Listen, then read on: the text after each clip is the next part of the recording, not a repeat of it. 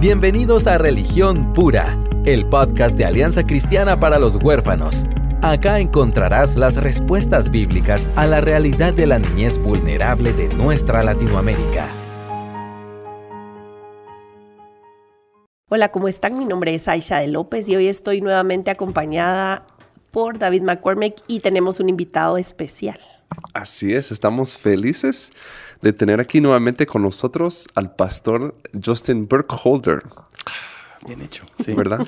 Muchas gracias. Siempre un privilegio estar aquí con, con ustedes. Gracias por, por atender a la invitación, Justin, y estamos eh, muy contentos de poder tenerte para hablar de un tema que normalmente en la iglesia de Latinoamérica este, recibe un tratamiento como simplista o, se ignora por completo.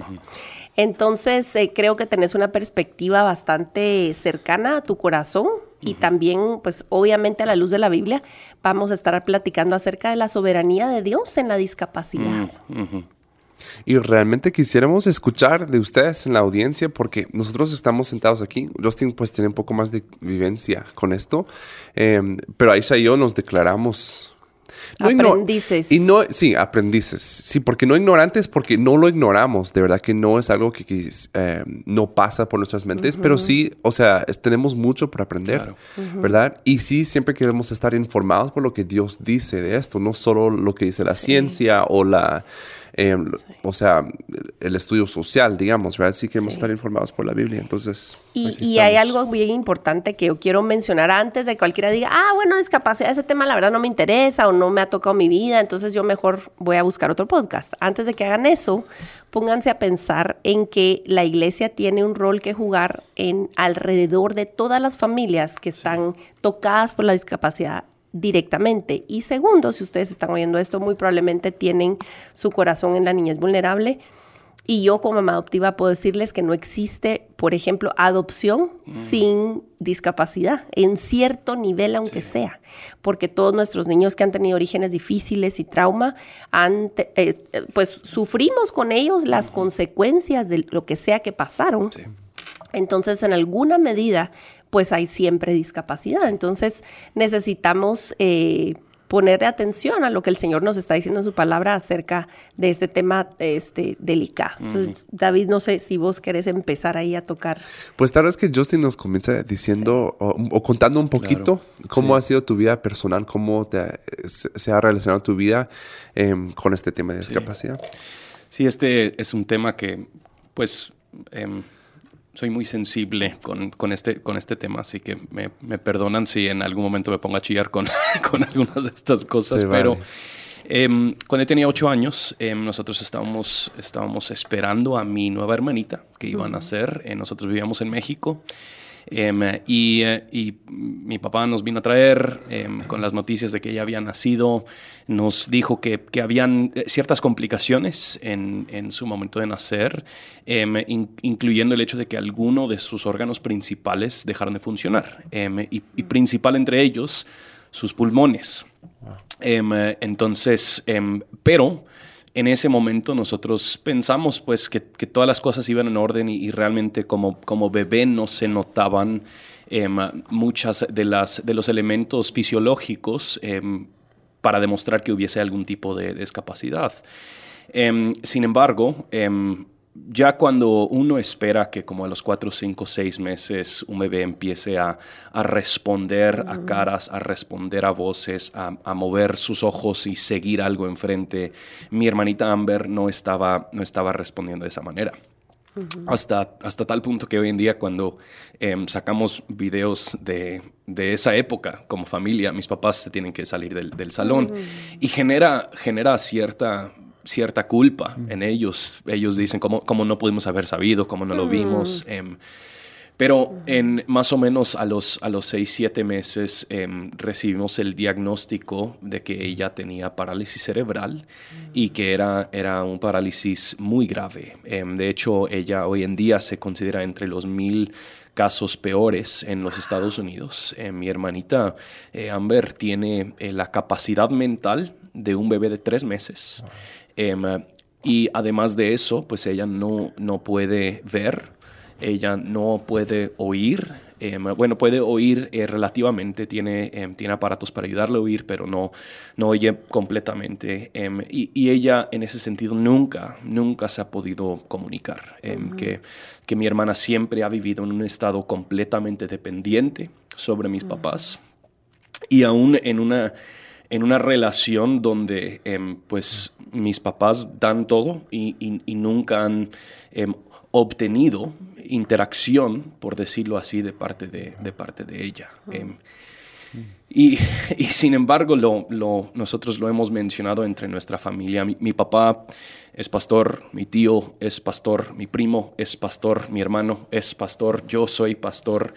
Em, y, y, no cabe duda que mi hermanita ha tenido un mayor impacto ministerial en las vidas de las personas más allá que, que, todos nuestros ministerios eh, juntos, ¿verdad? Y, y, no solo por el, por el impacto que ha tenido sobre gente, pero el impacto que ha tenido en, en nuestras propias vidas. y las cosas las cosas que uno llega a ver y aprender. Y aún cuando, cuando Aisha mencionas esta idea de que tal vez digas, eh, discapacidad, esto no es un tema tan importante, una de las cosas que yo creo que es muy importante recordar es, hay mucha, mucha discapacidad a nuestro alrededor, pero a menudo las personas con discapacidades se vuelven invisibles. Así es. Em, y, por lo tanto, llegamos a concluir que realmente no es un tema tan importante o tan relevante. Em, y aún yo recuerdo como niño la cantidad de veces que, la gente nos venía a saludar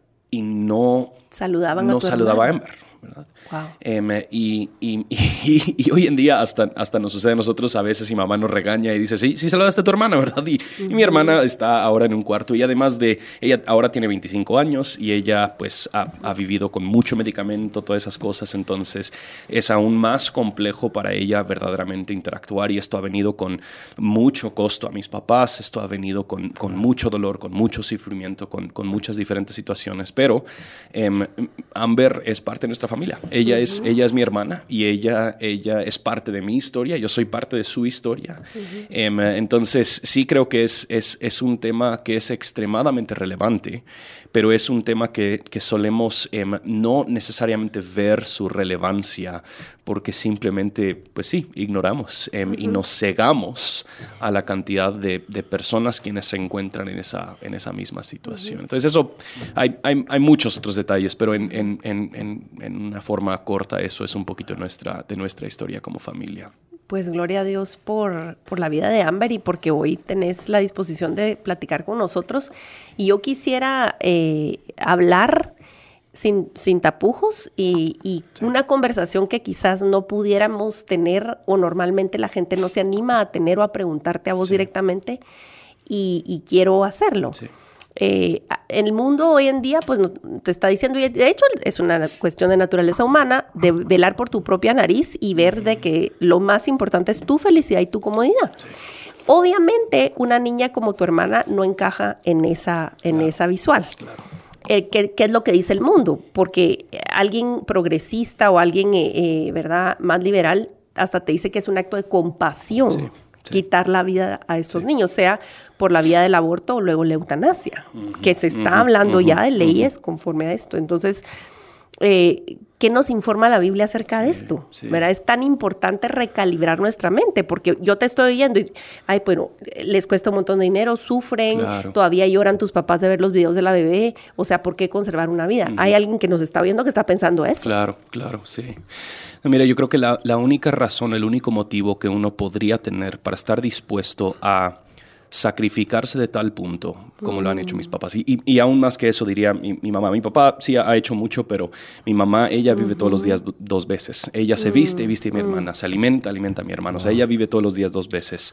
La, la, única razón es si hay una dignidad intrínseca em, y un valor intrínseco mayor a todo, lo, a todo el costo que esto podría implicar. Em, eso por lo menos si, queremos hablar únicamente filosóficamente o lógicamente, eso sería el único motivo. Ahora, ya bajo la cosmovisión cristiana, nosotros entendemos que ese valor intrínseco viene del mismo creador que ha sellado a toda una de sus criaturas con su imago Dei, con su imagen y semejanza.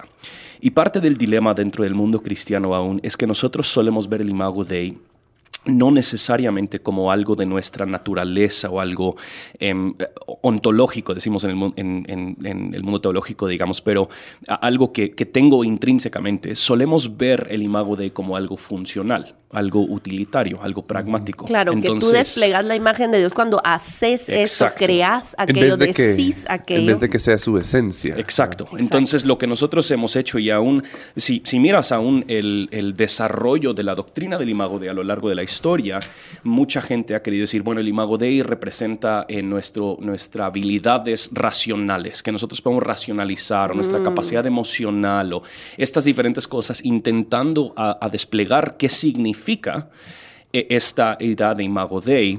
Y quiera que no, todas estas cosas reducen el imago Dei a, algo muy utilitario y pragmático. Claro. Em, y, y, lo que nosotros vemos es que aún antes de que Adán y Eva pudieron demostrar algún tipo de funcionalidad y aún después de que ellos hayan fracasado por completo en el huerto, nosotros vemos esta afirmación a lo largo de las escrituras de que las personas son imagen y semejanza de Dios y que ellos tienen un lugar distinto en toda la creación. Y que eso significa entonces que los bienes que yo tengo, que yo podría preservar al sacrificar a alguien como el estado de mi hermana, esos bienes intrínsecamente tienen menos valor que tiene de lo que tiene mi, hermana. Em, y, cualquier ser humano, independiente de su, de su estado, independiente de su ubicación, independiente de, su momento de desarrollo, em, esta persona, y esta es la razón por la que, por la que soy y somos pro vida desde el momento de concepción hasta el momento que Dios quiere llevarlos con, con él a gloria. Em, estas personas son hechas a imagen y semejanza, semejanza de Dios. Y eso también, y, sinceramente les digo, mi hermana para mí me ha empujado a hacerme muchas preguntas sumamente teológicas en cuanto a qué rol juega el cuerpo en haber sido hecho a imagen y semejanza de Dios, o cómo es que el pecado ha torcido y tergiversado hasta cierto punto este imago Dei. Y a menudo yo creo que nosotros que, vivimos en, cuerpos diré relativamente funcionales porque creo que todos nosotros sí al subir las gradas mis rodillas están un poco en desacuerdo con vos hay ciertas cosas que quisiéramos cambiar em, pero yo creo que nosotros solemos creer que el impacto de la caída no ha sido tan grave y, hay, hay, un elemento, con todo respeto a mi hermana, que yo se lo diré algún día en gloria, hay un elemento de, de aún su mera existencia que me recuerda de la maldad que el pecado ha generado sobre el ser humano. Em, y, y, que aunque ella lo luce hasta cierto punto físicamente, yo no soy inferior en los efectos de la caída que ella. Claro. Eh, los efectos de la caída me han impactado de igual forma y yo simplemente suelo ser ciego a esos efectos y a esos. Se manifiesta diferente. En tu hermana es en su cuerpo. Eso. Pero nosotros, vos y yo estamos sueltos en el mundo haciendo nuestras maldades. Sí. Pero con nuestros ojos terrenales asignamos valor a uno y no al otro. Exactamente. Ah. Sí. Y, y, entonces nosotros no demostramos el sistema de valores del mismo reino de Dios, ¿verdad? Entonces, sí, nosotros premiamos y creemos y es, es hasta, hasta chistoso ver cómo, cuánto aún dentro de la misma iglesia nosotros solemos preferir aquellas personas quienes tal vez lucen. El talento. El talento o aún la, mera belleza, cosas tan mm. vanas y superficiales como esto. Y alguien que no necesariamente demuestra esas características que nosotros creemos que, deberían, pues los, los menospreciamos. Eh, entonces sí, a mí, a mí me ha empujado a hacerme muchas, muchas preguntas de, de peso teológico. Es muy cierto. Y eh, me hace recordar, ahorita estoy leyendo en, en 1 y 2 Corintios, y habla bastante, presenta la idea de cuerpos glorificados. Mm, mm. Y la verdad que la esperanza es que, o sea, igual yo tengo que recibir un cuerpo glorificado. Aquí dice en 2 Corintios 5 que lo voy a poner como nueva ropa. Sí. Pero ella igual le va a tocar. Eso. Eso. ¿Verdad? Sí. O sea, necesita, necesitabas de la misma gracia, digamos, ¿verdad? Y yo creo que algo que, que, impacta muchísimo nuestra manera de ver a, a alguien como Amber eh, es nuestra falta de deseo de lo eterno.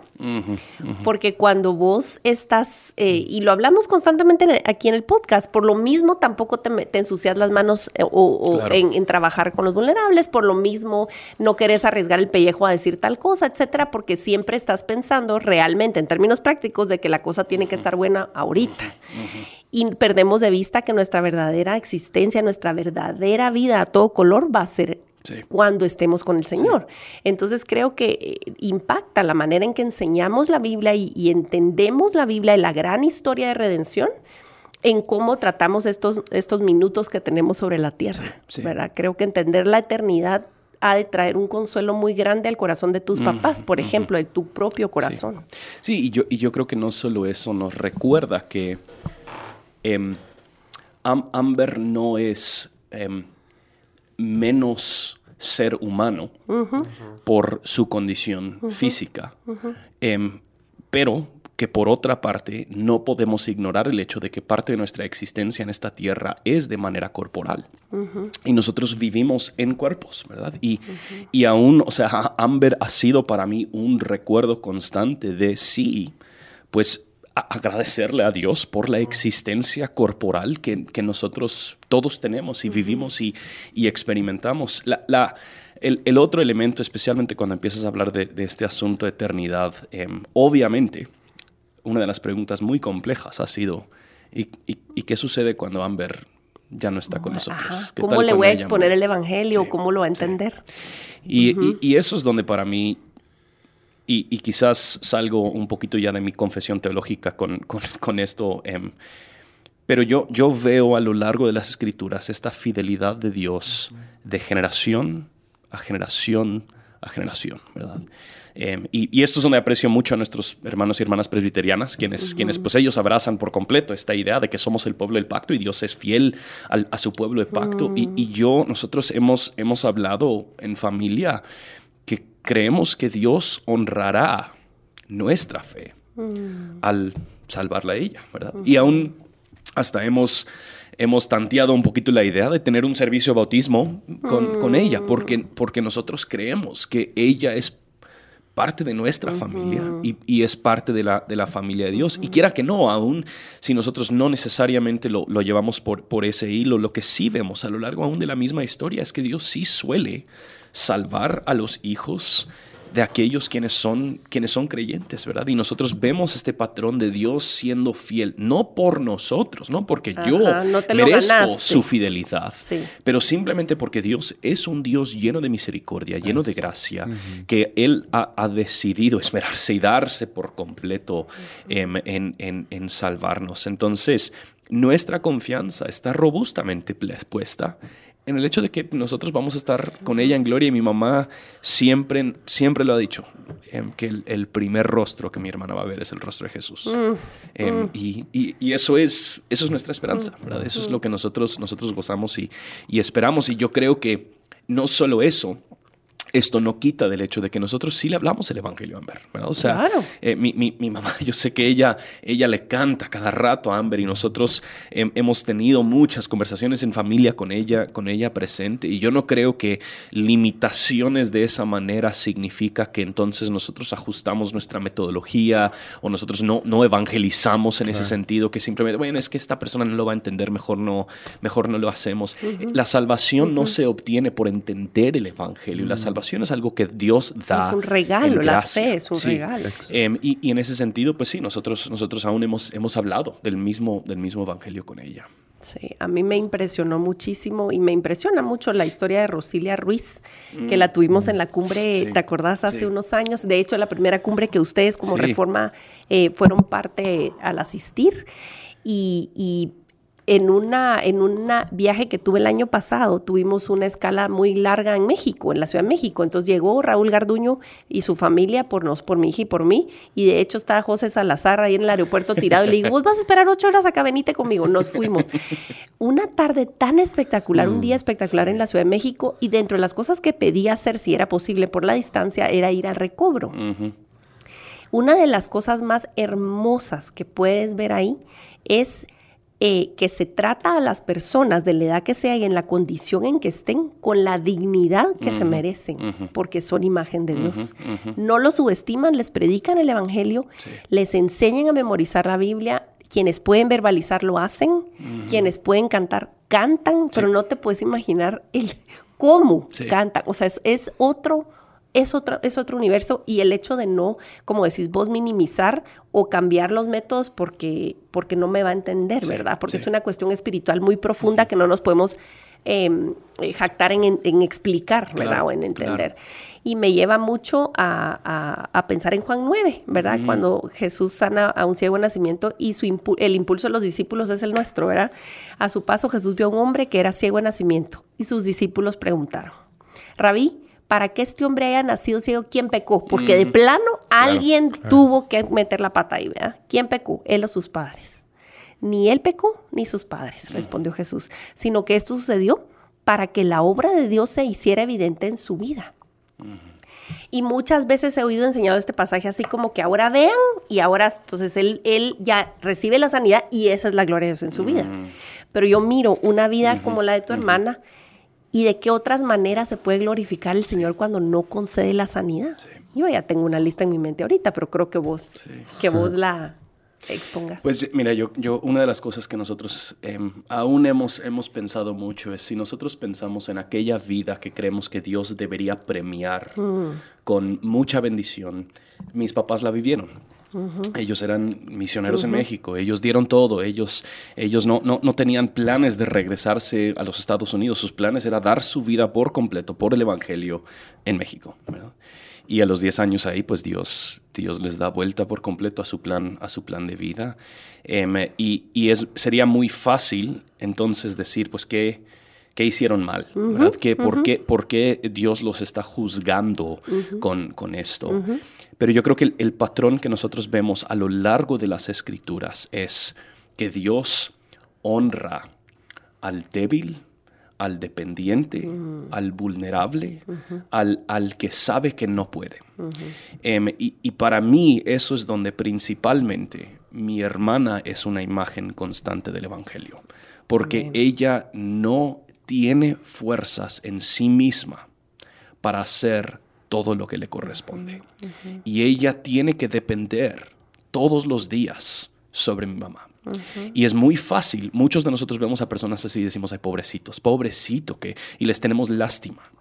Cuando el, mensaje claro de todas las escrituras es que tú y yo somos iguales. Bienaventurado también y que nosotros en nosotros mismos no tenemos la capacidad de hacer lo que nos corresponde hacer para obtener el favor de Dios, dependemos por completo. Y, en ese sentido, em, la gloria de mi hermana es su mm. sufrimiento. Y, de la misma forma que, para Cristo, cuando, cuando nosotros vemos que, en, en, Pedro, Pedro habla de que nosotros entonces cuando sufrimos bien, padecemos con Él en sus sufrimientos y que esto es gloria. O aun cuando Jesús está hablando en Juan 17 y Él empieza a expresar que, que Padre, glorifícame. O sea, Él se refiere a la cruz. Y que entonces nuestra gloria como cristianos no es gloria como el mundo nos lo plantea, no es gloria como poder, como recursos, como éxito. Nuestra gloria es menguar por completo, es ser débil, y luego entonces la gracia perfecta de Dios se perfecciona en medio de nuestra, de nuestra debilidad. Y para nosotros entonces la gloria de todo esto ha sido el, el poder ver a un Dios soberano, poderoso, obrar su buena voluntad en medio de una situación que la gente dice, esto es destructivo, esto no debería ser así. Entonces, nosotros tenemos, o sea, un historial de personas quienes, quienes se rindieron a, entrar al ministerio vocacional por mi hermana, personas quienes han confesado fe en Cristo por mi, por mi hermana, y ella nunca ha hablado una sola palabra.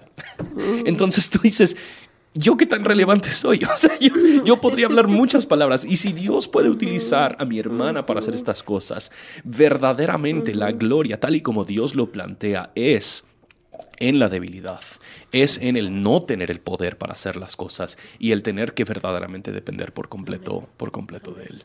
Cuidado, voy a empezar a predicar. Ay, Wow. Yo ya estoy llorando, así que David, dale. No, yo creo que es muy cierto que nosotros nos jactamos, o sea, estamos a un punto que creemos, nos creemos tan independientes, Sí. nos creemos tan gloriosos nosotros, ¿verdad? Y eso es, eso es tan cierto que ese ejemplo que das, que realmente estamos en esa misma condición, Sí. tan necesitados de, de- de una intervención divina, Eso, eso. ¿verdad? Que, que es cierto, ahí aún lo que está hablando de un cuerpo glorificado, nosotros por si no, no, no podríamos ni siquiera vestirnos. ¿no? O sea, no tenemos la capacidad.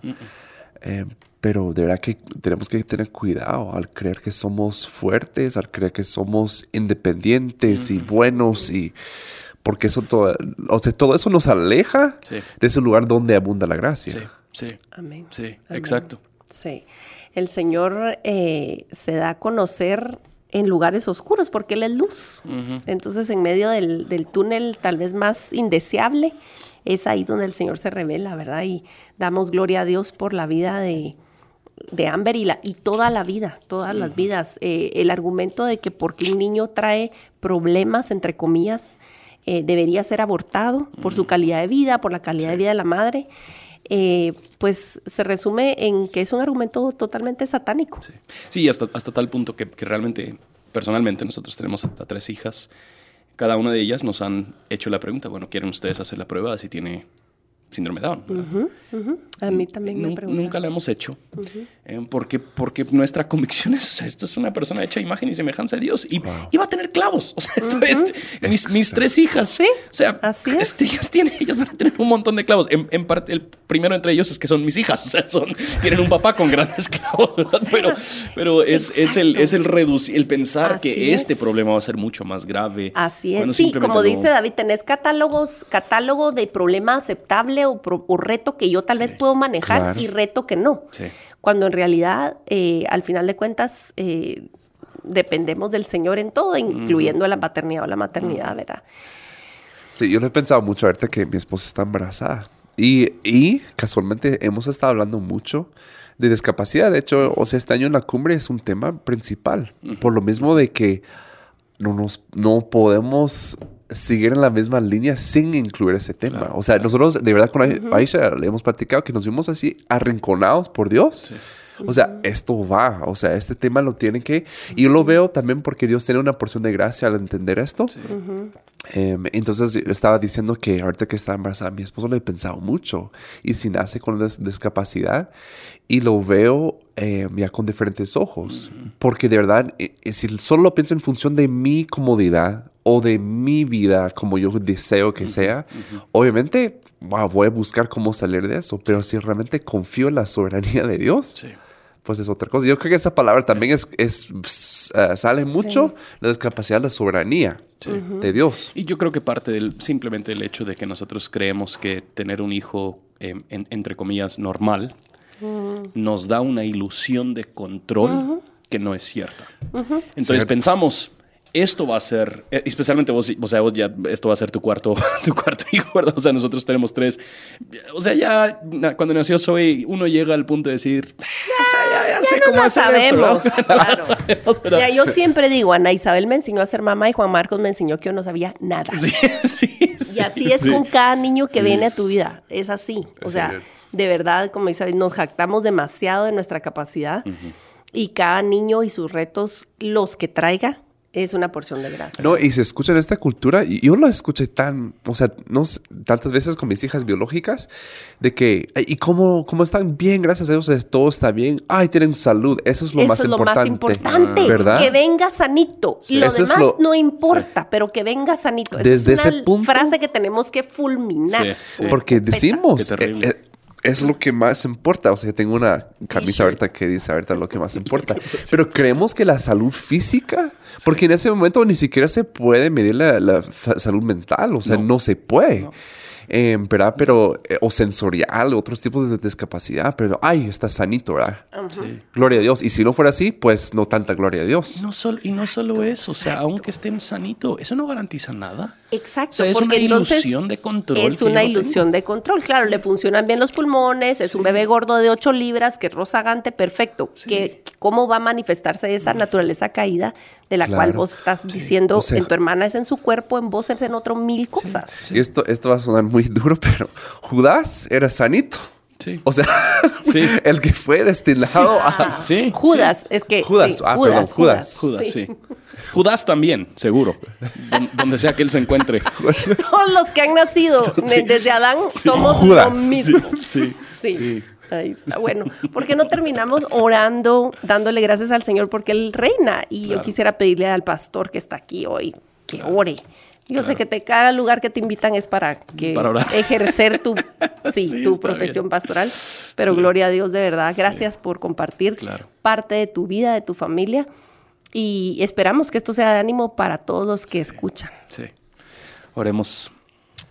Señor, damos gracias em, por Amber.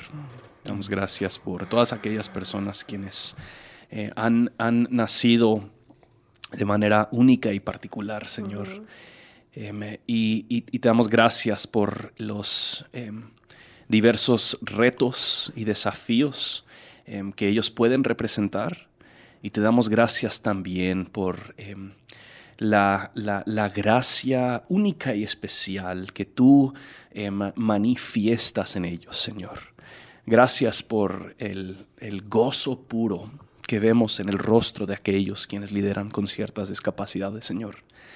Gracias, Padre, pienso en, en tantas personas a lo largo de, de mi vida que se han acercado, que han tenido estas discapacidades y, Señor que por su, por su misma discapacidad, discapacidad ellos, ellos tal vez no tienen la conciencia social con la que yo vivo, que lo llamamos conciencia social, pero realmente solo es querer complacer al hombre, Señor. Y tú los has, a muchas personas que han lidiado con esto, tú los has liberado de eso. Ellos son completamente como tú los has diseñado. Y gracias por eso. Gracias por los recordatorios que vemos en ellos de cómo seremos ya en gloria. Y Padre, al mismo tiempo pedimos, Señor, que tú fortalezcas a las diferentes familias que están a su alrededor. Padre, pedimos que tú les des valentía a hablar la verdad del Evangelio, que tú les consueles en medio de las dificultades, Señor, que tú proveas por sus necesidades. Entendemos los costos enormes. Y Padre, pedimos que también tú levantes a personas quienes puedan crear organizaciones, entidades que mm. puedan tratar estas necesidades y estos asuntos. Señor, sabemos que en muchos de nuestros países el, el gobierno no ha, no, ha, tenido los recursos para, para hacer lo que, lo que tal vez han prometido hacer. Y Padre, pedimos que entonces tu iglesia se movilice para hacer lo que a ella le corresponde hacer y servir y cuidar y proteger al vulnerable. Gracias, Padre, que nosotros somos completamente dependientes de ti, Señor, que no hay nada que podemos hacer en nuestras propias fuerzas. Es el nombre de Jesús que oramos. Amén. Amén y amén. Gracias por sintonizar y nos escuchamos a la próxima. Gracias por acompañarnos en Religión Pura, el podcast de Alianza Cristiana para los Huérfanos. Alabamos al Dios de la Biblia quien nos adoptó en Cristo para habitar en familia. Y agradecemos la generosidad de Radios Frater, quien nos recibe en sus estudios para realizar esta producción. Hasta la próxima semana.